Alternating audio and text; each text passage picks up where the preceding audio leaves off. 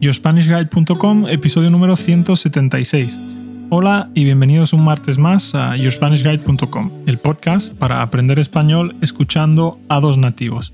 Mi nombre es David, yo soy profe de español en mi propia academia y conmigo está María, que es psicóloga y también es mi novia. Hola María, buenos días. Buenos días. Feliz martes. ¿Cómo Igualmente, estás? bien.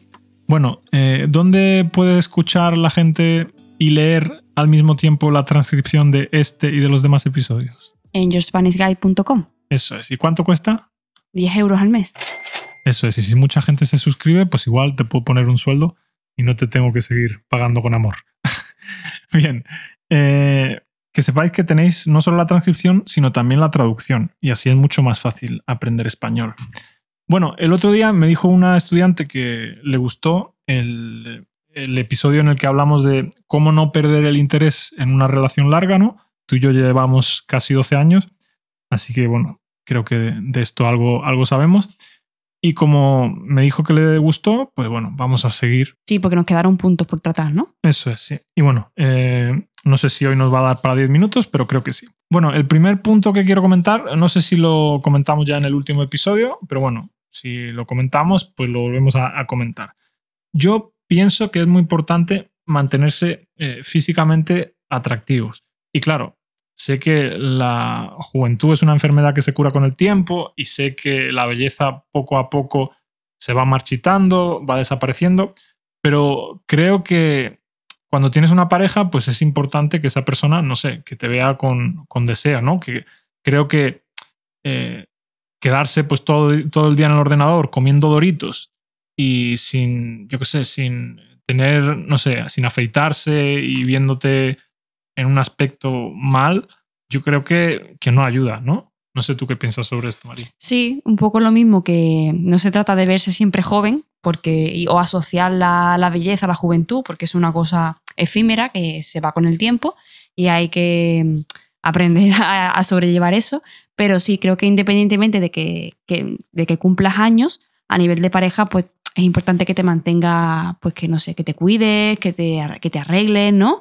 Que a lo mejor si se tiene una cita o salís a cenar, que te preocupes por, por ello, por, por verte bien y no sé, como se hace al principio de una relación, ¿no? Mantener a veces esos detalles creo que ayudan a mantener la relación bien. ¿Tú has visto una charla de Emilio Duró que se llama Coeficiente de Optimismo? Yo te he hablado muchas veces de ella, pero no sé si la has visto o no. Sí, creo que la vi hace mucho tiempo o si no he visto parte de esa charla. Bueno, pues ese hombre dice que tú no puedes eh, preguntarle a tu pareja quién es el amor de tu vida y tirarle a un cerdo encima, ¿no? Yo creo que esa frase pues lo resume un poco, ¿no? Porque mucha gente, claro, en el momento de, del cortejo, en el momento de que están flirteando con esa persona, que quieren conocerla, pues todo es glamour y todo es perfecto. Y en el momento que viven juntos, pues dejan de, cuidarse totalmente, ¿no? Te quería decir también que otro punto que a mí me parece eh, importante es, por ejemplo, las necesidades fisiológicas y ese tipo de cosas, pues guardárselas para, para uno mismo, ¿no? Por ejemplo, hay gente que vive en pareja y no le importa, pues, como decimos en español, hacer de vientre. Hacer de vientre es cagar. Pues no le importa cagar con la puerta abierta, la, pareja para arriba o para abajo. No sé, a mí eso es algo que no me gusta. No sé tú qué piensas sobre eso. bueno, le veo el sentido, la verdad. Le veo el sentido. A mí tampoco me gusta hacer ciertas cosas delante tuya, la verdad. En un momento dado, bueno, mmm, ante una urgencia, pues yo qué sé, pero y depende de lo que sea. Sí, a mí, por ejemplo, esa, ese tipo de pareja que están así como juntos y hacen. Eh, y yo qué sé, se tiran un peo así delante de su, de su pareja, como, no sé, me parece un poco desagradable.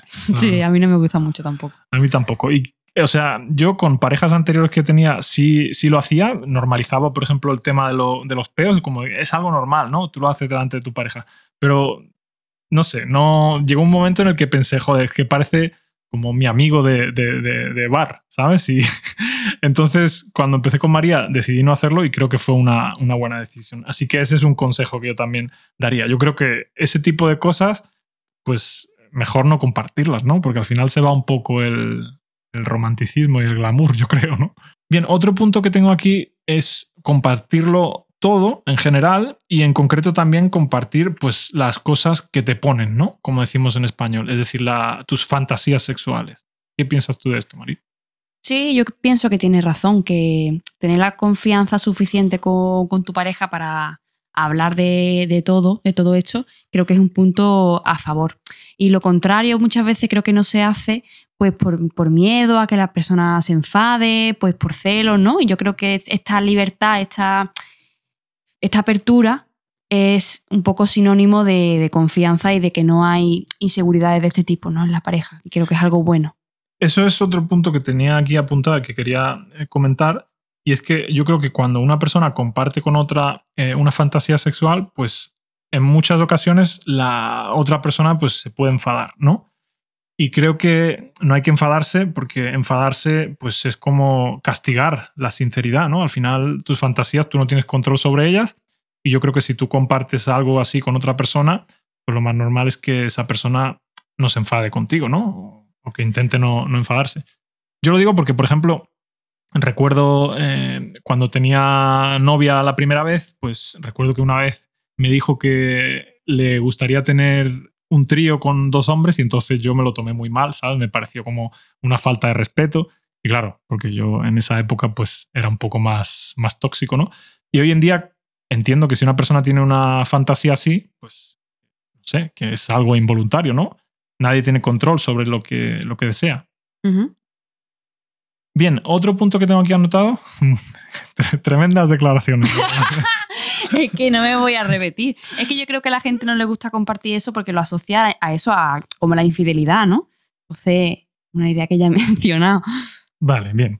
Bueno, eh, otra, otro punto que tengo aquí anotado es tener tu propia sexualidad. Evidentemente hay una sexualidad en común con la pareja y también, pues yo creo que es importante tener tu propia sexualidad, ¿no? Porque al fin y al cabo, eh, la libido de cada uno de los dos no funciona eh, al mismo tiempo siempre, ¿no? Claro. María parece que no quiere hablar de esto mucho. No, no me importa. Además, creo que es importante, claro, que cada uno tenga su momento consigo mismo, fundamental. Vale, bien. Bueno, entonces, eh, lo último que tengo aquí anotado, no sé cuánto tiempo llevamos, María. ¿Tú me puedes decir? Casi ocho minutos. Casi ocho minutos, vale, entonces está bien.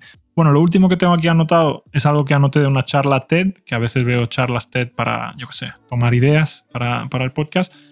Es de una mujer que era experta en esto y decía que la pasión es como la luna, ¿no? Que va y vuelve, pero que las parejas buenas saben cómo traer la pasión de, de vuelta.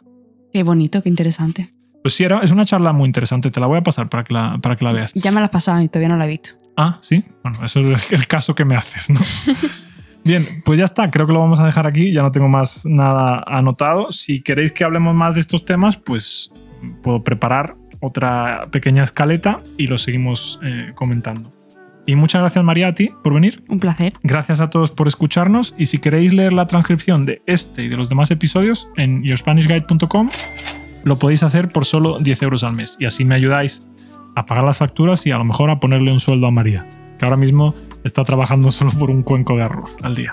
Bueno, y mañana os voy a contar eh, cómo me convertí en profesor, ¿vale? Una anécdota personal y pues, María va a estar conmigo también para preguntarme algo si, si tiene alguna pregunta. Adiós.